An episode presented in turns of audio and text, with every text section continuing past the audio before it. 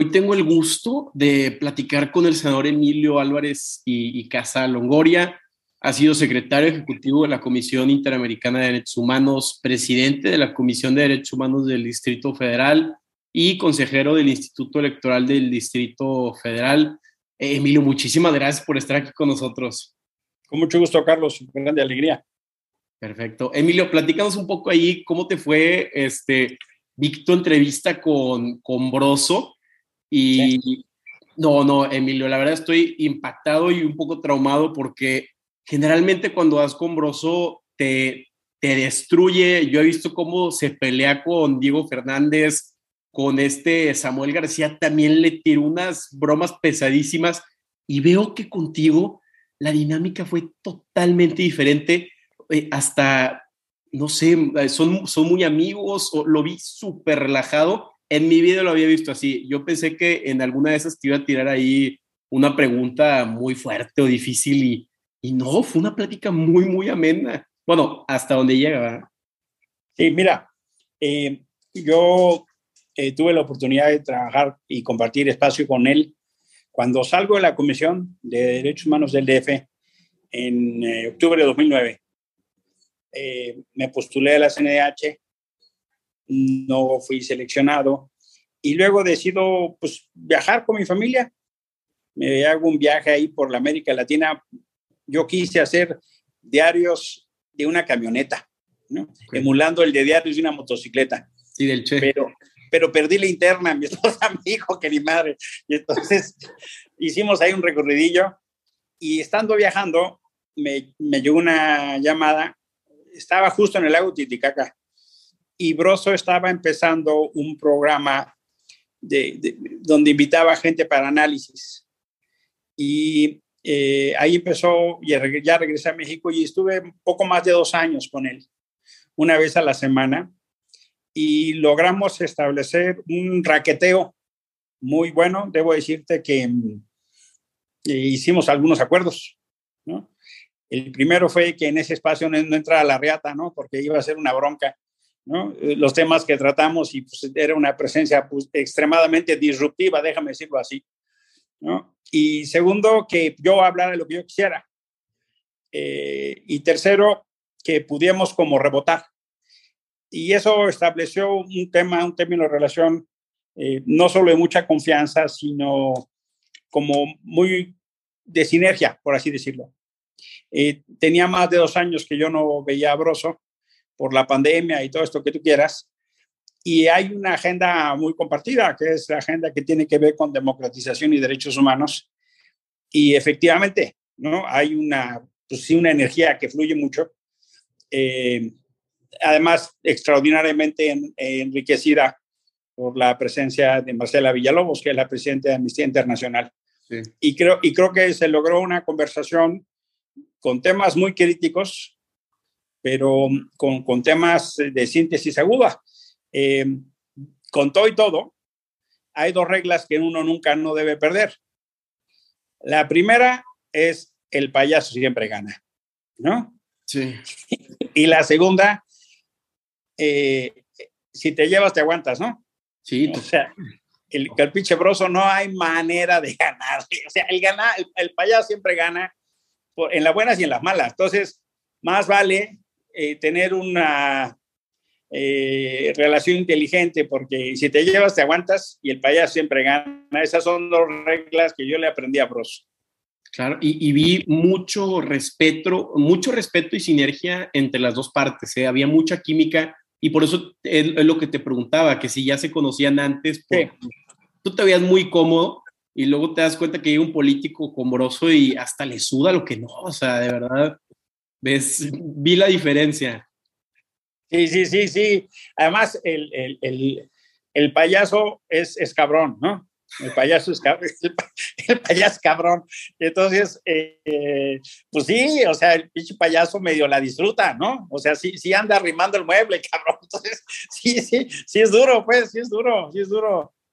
No, total, total. Ahora, eh, eh, digo, y pero hablemos ahora de, de ti, Milo, que, que tú eres el invitado. Este, ¿Cómo llegas a, la senaduría como independiente? Porque vi que empiezas con, con, ahora, luego te haces parte de la coalición de Por México al Frente ahí con, con Anaya, empiezas como candidato del PRD, si no me equivoco, y luego te vuelves independiente. ¿Cómo, cómo fue esta dinámica? Mira, em, decidimos eh, echar a andar la iniciativa ahora, una iniciativa que decimos eh, ciudadanía ciudadana de hombres y mujeres libres. Eh, muy insatisfechos por el diagnóstico de país, muy insatisfechos por el momento país. Apostamos en un primer momento a intentar construir mi candidatura independiente de la presidencia de la República. Nos autoimpusimos el compromiso de tener 80 mil avales, es decir, gente que creyera en esto. Y que si eso lo lográbamos, iríamos a una segunda etapa para poder como dar cuenta de, de un proceso de una candidatura ciudadana. Eh, estábamos en eso cuando pasaron las elecciones del Estado de México y Coahuila y nos cambiaron el diagnóstico. Nos pareció entonces que las candidaturas ciudadanas no iban a, o independientes, perdóname, no iban a jalar, que iban a acabar siendo funcionales, como pienso yo que pasó. Pienso que al final las candidaturas del Bronco, de el Jaguar y de Margarita, pues no, no, no funcionaron. Al contrario, tuvieron serios problemas no solo de logística, sino de firmas falsas, que el que menos tuvo 800 mil firmas falsas, cosas así. Entonces, decidimos reunirnos en la iniciativa, sometimos a una discusión colectiva si seguíamos o no, y la mayoría de la iniciativa decidió no seguir y abrir las puertas a un diálogo. Llamamos a un diálogo político a las coaliciones y pasaron los ejemplos de contraste de la coalición por México al frente. Nos buscaron las dirigencias de esos partidos, nos buscó, eh, en, ese momento estaban Dante Delgado, Alejandra Barrales y Ricardo Anaya. Eh, por la coalición de Morena de Juntos Haremos Historia no recibimos señales. Eh, empezamos a dialogar con el frente. En diciembre, o poco antes de eso, me busca a mí eh, Tatiana Cloutier, a quien yo conocía de líderes de sociedad civil y de quien, en términos generales, yo tengo muy buena opinión. Puedo no compartir lo que hace ahora o puedo no compartir sus juicios políticos, pero como persona y trayectoria le tengo mucho reconocimiento. No, no comparto su diagnóstico, pero es, es independiente de la persona. ¿no? Se vale absolutamente eh, no estar de acuerdo en la misma posición, pero yo le reconozco a Tatiana luchas y trayectorias muy respetables. Y ella nos pide eh, tener un diálogo con Poncho Romo, con Alfonso Romo. Entonces, tenemos un diálogo con las dos partes y el planteamiento de la iniciativa ahora fue, hagamos un diálogo público, tengamos una agenda pública, de manera que podamos tener, decir, ¿para qué queremos el poder? Respondamos, ¿para qué queremos el poder? Y tengamos entonces luego discusiones sobre eh, si hacemos o no una alianza que tuviera tres dimensiones. Una alianza electoral, una alianza parlamentaria y una alianza de gobierno no nos interesaba, solo una alianza. Este planteamiento sí no lo aceptó por México al frente, eh, Morena no lo aceptó. Poncho Romo, en apretada síntesis, nos contestó, pues ya ven cómo es Andrés. Él no les va a aceptar un diálogo público, si quieren hay que ir a un evento al Monumento de la Revolución, y no nos parecieron los términos y condiciones para una alianza, y decidimos avanzar en eh, la, una, como te dije, en una alianza electoral parlamentaria de gobierno por México al frente. Una vez que se firma ese acuerdo, eh, nos ofrecieron espacios, pero hicimos un acuerdo, firmamos un acuerdo donde la iniciativa ahora se incorporaba como una cuarta fuerza a esta alianza. Si quieres, chiquita, emergente, eh, pues una nueva expresión, pero bajo el acuerdo, Carlos, de que intentaríamos armar nuestro grupo parlamentario en la Cámara de Diputados y en la Cámara de Senadores. Y para ese fin, estos tres partidos abrieron espacios a candidaturas ciudadanas que venían de la iniciativa ahora. El acuerdo fue entonces que no somos, no seríamos militantes ni del PAN, ni del PRD, ni del MC, y que nos ofrecían espacios dentro de esta coalición que era por México al frente. Eh, a mí me ofrecieron la candidatura del el Senado de la Ciudad de México. Hay mucha gente que cree que yo soy plurinominal y no es así. Yo estoy un, senador de la Ciudad de México y era un puesto siglado al PRD.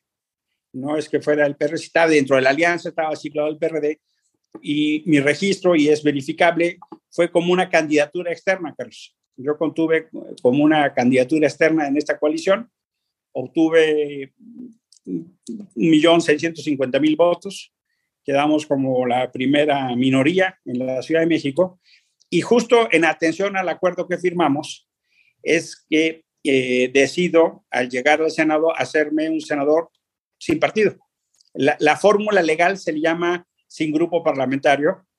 Eh, no había empezado la primera legislatura 64 en, en, septiembre 18 cuando yo decido, eh, justo, junto con mi iniciativa, no es una decisión personal, eh, que no formaría parte de ningún grupo parlamentario. Acoñamos la expresión sin grupo parlamentario y políticamente independiente.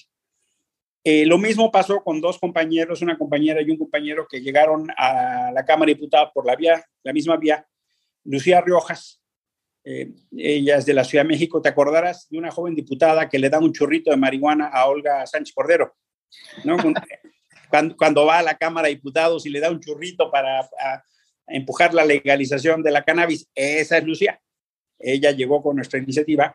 Y un eh, diputado de Chiapas, Carlos Morales, que eh, hace es el primer diputado sin grupo parlamentario independiente que logra que una iniciativa sobre planificación urbana se apruebe por unanimidad prácticamente las dos cámaras.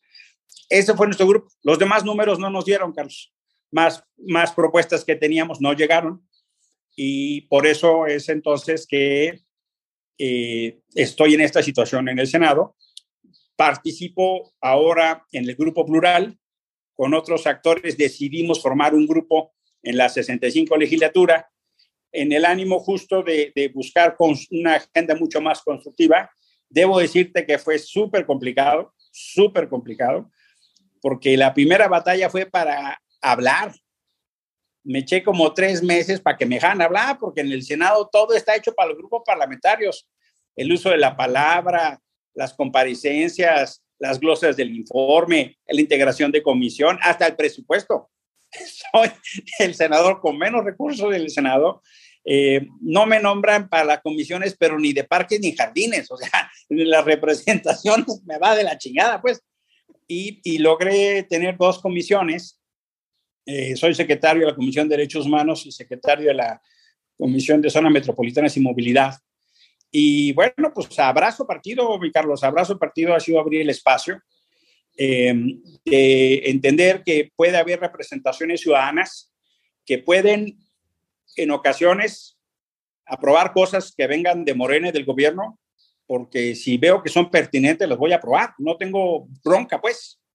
Em, así como si veo cosas que no son pertinentes, no las voy a aprobar. El eje de mi trabajo ha sido lo que yo llamo eh, la defensa de nuestras libertades y derechos. Ese es esencialmente mi eje de trabajo legislativo. Em, yo me entiendo y me asumo como un actor de la resistencia democrática y bueno, a veces coincido con el bloque de contención, a veces no. En esta última etapa, pues formo parte de, del grupo plural, como te decía, Carlos. Sí, no, yo cuando primero vi este, tu, tu ficha, tu currículum y decía senador sin grupo parlamentario, no entendía bien qué, qué estaba pasando. Este, se me hacía un concepto muy, muy nuevo, pero que es un buen contrapeso contra los partidos que empujan mucho ideologías. Tú, tú lo haces más por, por tus convicciones y, y por, pues, por tu respaldo detrás que, que, que, pues, te ayuda ¿no? con esta brújula moral cuando eliges o no. Eh... ¿Sabes qué creo que está pasando? Que es un tiempo de causas, Carlos. A veces las ideologías no nos alcanzan, ¿no? Eh, la, la, causa de las mujeres va más allá de izquierdas y derechas. La causa de la perspectiva de género y de la diversidad sexual de la comunidad LGBTI y más, la causa del medio ambiente, eh, la causa de los migrantes, la causa de la salud, pues tiene que ir más allá de ideologías y ahí he encontrado un espacio muy potente en el Senado para abrir la puerta, déjame decirlo así, a veces me entiendo como portero, Carlos, para abrir la puerta para que vengan expresiones ciudadanas, organizaciones sociales de la sociedad civil o víctimas a ser oídos en esos espacios que eventualmente a mí me pasó. Más de una vez me cerraron la puerta en la nariz y se supone que están ahí los que nos representan. Lo que yo estoy intentando es ser un puente para esas causas, Carlos. Claro, no, y luego el Senado, su única causa, o hay muchos políticos que lo único que creen es, es en el poder, ¿no? Entonces, ahí es cuando está este conflicto de intereses entre, pues, o sea, quién está representando, ¿no? Eh, por eso, en, en ahora, hacíamos esta pregunta, ¿para qué el poder? ¿Para qué quieres el poder? Y yo creo que es una pregunta que nos tenemos que estar haciendo constantemente, porque en la respuesta vas teniendo elementos de qué es lo que tú quieres construir. Y no solo tú como persona, sino en colectivo con otras personas y con lo, el horizonte de país que tú quieres. Y no es exagerado decir el horizonte de mundo que quieres, porque hoy hay temas que la verdad es que si no los pensamos globalmente, no hay manera, Carlos, no hay manera. O sea, el, el señor Robinson Crusoe, yo creo que ya quedó muy atrás, honestamente. ¿no? La verdad es que creo que hay dilemas, pero también hay fenómenos que nos pueden dar pie a esto, eh, eh, cosas que yo aprendí con el tiempo, mucho de organizaciones sociales y de base, de actuar localmente y pensar globalmente. Claro. Ahora, este otro tema que, digo, se ve que tú eres un experto y tienes una trayectoria muy amplia en, en derechos humanos, acabas de tener también una conferencia sobre libertad de expresión ahí con, con Denise Smith y te quería preguntar el tema de qué piensas sobre hasta dónde llega la libertad de expresión y dónde entran estos, eh, ¿qué será? Eh, diálogos de, o mensajes de, odio, ¿no? Y vemos, por ejemplo, el caso de Gabriel Cuadri, donde lo sanciona el INE por decirle señora a Salma Luébano, se vuelve un mensaje de odio. Claro que estoy a favor de, proteger a las comunidades trans, pero ¿hasta dónde llega este, cómo me explico, la libertad de expresión y ¿sabes? son, son áreas muy, muy grises, este, donde, o sea, Cuadri también lo pueden o te pueden silenciar este, con, con estos temas, ¿no? Siento que es un área muy muy polémica. Fíjate, eh, pienso que eh, hay, hay ámbitos de nuestra vida pública y de nuestra vida privada, de nuestra vida social que están en, en mucha transformación. Claro. Eh, estamos teniendo que aprender nuevos términos estamos que aprender, estamos, tenemos que aprender a relacionarnos distinto. Eh, los hombres tenemos que repensarnos, tenemos que repensar la masculinidad. Las mujeres nos llevan ventaja, lo llevan haciendo 50, 60 años de una manera mucho, muy intensiva, eventualmente desde antes. Y tenemos que aproximar los diferentes entendimientos, tenemos que reaprender. A mí, yo lo hablo por mí. Yo claro, sí eh, me entiendo como que tengo que, hay cosas que tengo que reaprender, porque eh, no están bien en el sentido del respeto a la dignidad de la otredad. ¿no? Yo, como muchos otros, muchos otros, en una sociedad eh, fui formado para reproducir ciertas pautas de relación. Y hoy descubrimos que esas pautas pueden resultar ofensivas o pueden resultar no respetuosas. Y en ese entender, eh, hay un, un, delicado equilibrio entre la libertad de expresión y el respeto a la otra edad. Eh, yo pienso que sí, no debe haber censura previa, no debe haber eh, aquello de un ejercicio de, de, de, intolerancia y ataque, pero primer, la primera regla es, eh, no, uno tiene que expresarse, digamos, no, no a la censura, no a la prohibición de ideas y expresiones, primero. Segundo, la libertad de expresión en general eh, implica una responsabilidad de lo que tú dices. Y si tú en el ejercicio de tu libertad agravias a otra persona, entonces tienes que hacerte cargo de tu libertad y de tu responsabilidad, porque ahí hay un diálogo que tiene que ver con libertades y obligaciones. Y si en ese ejercicio de tu libertad transgredes la dignidad o la libertad de otros, entonces hay ciertas convenciones, convencionalismos que incluso llevan a leyes que nos dicen, eh, no puedes, no puedes. Y, por ejemplo, hay claras señales donde si tú te refieres a una persona en un término que esa persona se siente ofendida y tú lo vuelves a decir, entonces claramente estás teniendo la intención de ofender. Eh, pienso entonces que la libertad de expresión tiene que tener de saque toda la condición para darse, pero también tiene que hacerse cargo de las consecuencias de esa libertad y asumir los costos que implica. Porque si tú transgredes la dignidad de otra persona, tendrás que asumir las consecuencias éticas, políticas y legales. O sea, la libertad de expresión no es permiso para matar, ¿no? La libertad de expresión cuando te dicen, con todo respeto, dices, vale, madre, ahí viene el chingazo, ¿no? cuando alguien, o con todo respeto, ¿no? O sin ganas de ofender, no, no, sí son con ganas de ofender y es sin respeto. O sea, eso no te da el derecho de ofender, no te da el derecho de maltratar. Y yo, la verdad, lamento profundamente las expresiones de Gabriel Cuadri. Me, parecen extraordinariamente desafortunadas, extraordinariamente ofensivas y que representan un entendimiento en ese particular, pues de una masculinidad tóxica que tenemos que ir trabajando. Perdón, pero así lo pienso. Claro, no, no, se, vale y, sí entiendo que, que, al momento de tú expresarse tienes que responsabilizar, responsabilizarte, ¿no? Si no es libertinaje y hay consecuencias para todo tipo de actos. Así, así. Ah, tú, tú, como periodista puedes decir lo que quieras, pero pues tendrás en su momento que asumir las consecuencias. Por ejemplo, si tienes todos los elementos fundados y demás, pues claramente puedes salir adelante. No por ser periodista te van a obligar a revelar tus fuentes, no por ser periodista vas a tener que estar en una condición de tener que estar defendiendo judicialmente, como a veces intenta hacer, pero eso no establece ningún, ningún derecho a la calumnia, por ejemplo. Claro. la libertad de expresión no es eso. Sí, y, es súper importante la libertad de expresión porque sin ella no tenemos los demás derechos. O sea, en el Absolutamente. choque de ideas es donde se crean nuevas ideas y si no hablas de ciertos temas se estanca y no hay progreso. Entonces, aquí mi pregunta es más, ¿hasta dónde llega la libertad de expresión y dónde empieza el mensaje de odio? ¿Quién decide qué es mensaje de odio?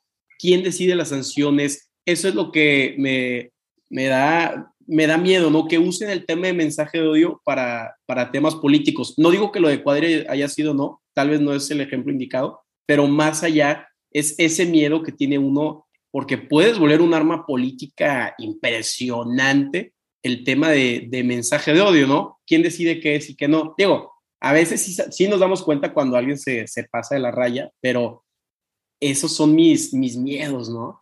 Mira, sí, sí hay muchas claras demostraciones de que las palabras pueden ser armas. Claro, claro. Y, que las palabras pueden causar profundos daños. Hay ejemplos extremos y dramáticos, como lo que pasó en Ruanda y Bosnia. Sí. y, la expresión de la violencia verbal es una forma de violencia. Eh, y cuando hay una específica intención desde la palabra, intentar la etiqueta, la discriminación, el menoscabo o incluso eh, aquella cosa de eh, generar la disminución de otros o de otras, eh, claramente puedes empezar a tener señales de la construcción de un discurso de violencia o de odio o de apología de la violencia. ese fenómeno puede tomar espirales que pueden llegar a proporciones muy graves. Eh, yo veo con preocupación que en México estamos empezando a acudir en, en, la narrativa pública a espirales y apologías de la violencia cuando el insulto, la calificación y la etiquetación, en mi entendimiento de las cosas, utilizar el concepto traidores a la patria para un conjunto de legisladores que votaron en contra de una propuesta del presidente es un ejemplo de una apología del odio y de la violencia, porque la traición a la patria es un delito Es un en la constitución del 17 se, se, estableció como eso.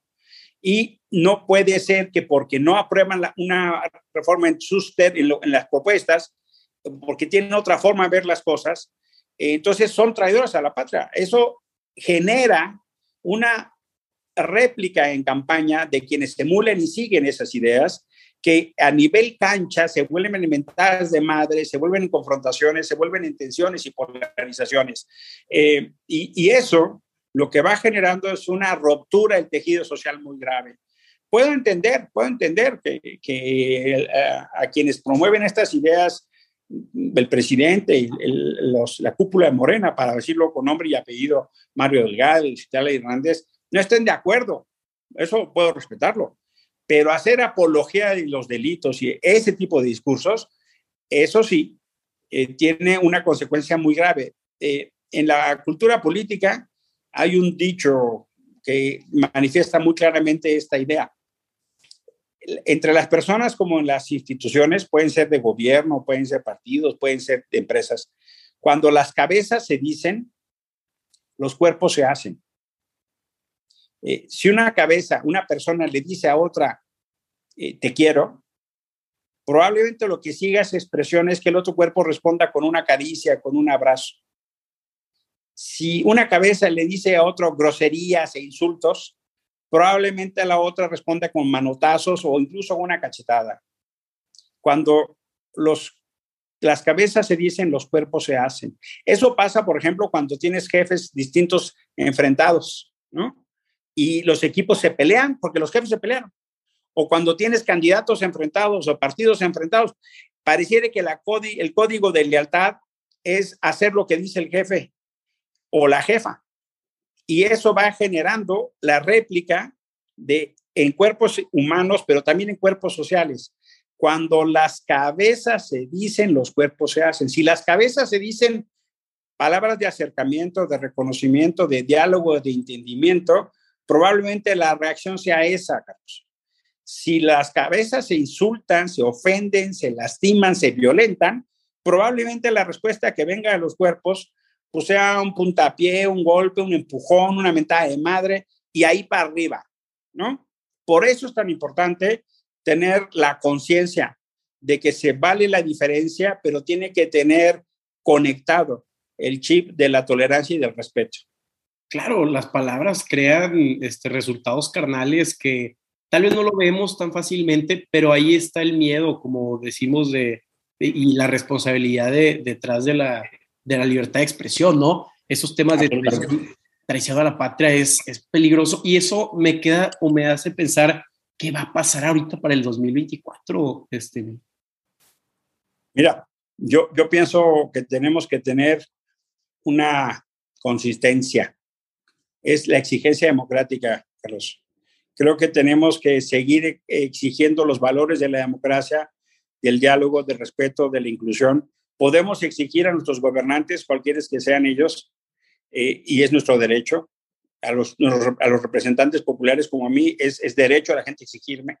Eh, podemos disentir, claro que sí, pero tenemos que hacer un esfuerzo importante y valioso por no replicar los discursos de odio.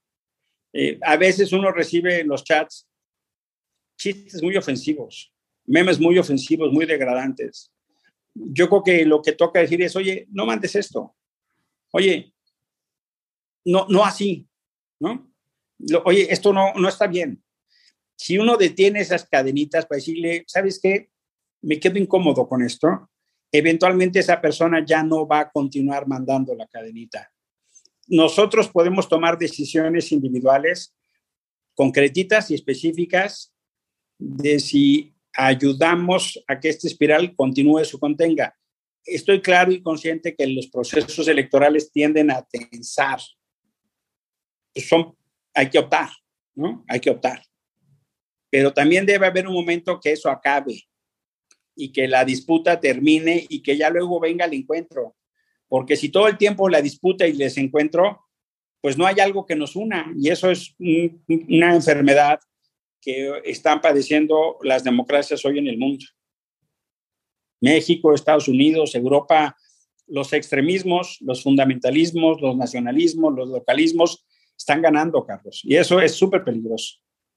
No, sí, es como dicen, o sea, gana un presidente y siempre está haciendo campaña, nunca, eh, no, le, no sabemos la, la diferencia entre hacer campaña y ya colaborar para pues, que haya este tipo de parlamentarismo o que, que, que haya algún tipo de coalición. Entonces, digo, tú que estuviste muy, muy metido en, en todos los temas de, de, coaliciones, este, con todo lo de por México al frente, ¿tú crees que ahorita para el 2024 PRI, PAN, PRD, MC logren crear esta oposición? Digo, obviamente nadie tiene, nadie puede predecir el futuro, ¿verdad? Pero tú mejor que nadie que estás metido dentro de estas esferas, ¿cómo ves este, el 2024? Yo, yo veo un escenario tendencial de unidad. Veo que mucha gente tiene un diagnóstico de una enorme preocupación en el país. Veo que hay mucha gente que entregó eh, el beneficio de la duda, el voto de confianza a este gobierno y que ya se arrepintió. Y que se arrepintió porque no le cumplieron, se arrepintió porque hicieron lo contrario que ofrecieron, o que se arrepintió sencillamente porque entre lo que se dijo como diagnóstico y lo que se implementó como solución hay una enorme distancia. Sí. Una buena manera de medirlo, pues es las elecciones del 21. Eh, Morena perdió 57 diputaciones. Eh, una segunda manera es la revocatoria. Eh, dígase lo que se diga, el presidente perdió 15 millones de votos, la mitad. Ya ni habla de la revocatoria, pues porque no le fue bien. ¿no? Y eso que tuvo el gobierno federal, los programas sociales, 18 gobiernos estatales, 250 diputados, 60 senadores, mil municipios, todos apoyando y perdieron 15 millones. Eh, hay gente que ya dijo, así no. Y también creo que el mensaje de que no pasar la reforma eléctrica en así no, es otro mensaje, Carlos. Entonces veo que hay una tendencia a la unidad, veo que hay mucha gente preocupada que dice, hay una situación de emergencia, tenemos que resolver esa situación de emergencia y luego competimos otra vez entre nosotros. Eh, yo soy de las personas que ve con preocupación que se está reinstaurando un México autoritario, veo con preocupación que varias de las cosas que costaron desde la sociedad civil mucho trabajo construir se están destruyendo con una facilidad sorprendente. Y yo no estoy en el ánimo de nada más quedarme con unas palomitas viendo Netflix, ¿no? Yo soy de los que quiere ayudar a construir un frente unidad. Espero que tengamos las condiciones para que haya una gran coalición opositora. Ojalá MC se sume veo señales de que empiezan a, por lo menos a abrirse a hablar. Y también veo que eh, no es unidad a toda costa. Creo que tiene la oposición que reconocer sus errores para que quede claro que no es regresar antes del 18 como si nada hubiera pasado. Al menos mi mensaje es decirles, es un proyecto de futuro, reconociendo los errores y por qué se perdió la confianza para que se pueda volver a recuperar hacerse cargo de las necesidades de una gran cantidad de la población que está fuera del mapa y que vive en condiciones de pobreza y exclusión, o de jóvenes que sencillamente no están en el radar porque no se contempla un país de futuro. Y pienso, sí, que cada vez hay más como condición para esa suma. No va a ser fácil, no va a ser difícil. Yo en lo particular estoy empujando el Frente Cívico Nacional, que quiere promover unas elecciones primarias para que quien quiere contender por la presidencia se someta a ese proceso desde una candidatura opositora y entonces salga una candidatura legitimada por todas y todos. No alcanzo a ver ahorita mm, una figura que nos convenza a todas, a todos, no la veo. Entonces creo que podemos tener un método que nos dé esa legitimidad, Carlos. Claro, sí, este Gustavo Madero nos platicó sobre el Frente Cívico Nacional y yo creo que puede ser un muy, muy buen puente entre los diferentes partidos que quieren crear, crear una coalición, ¿no?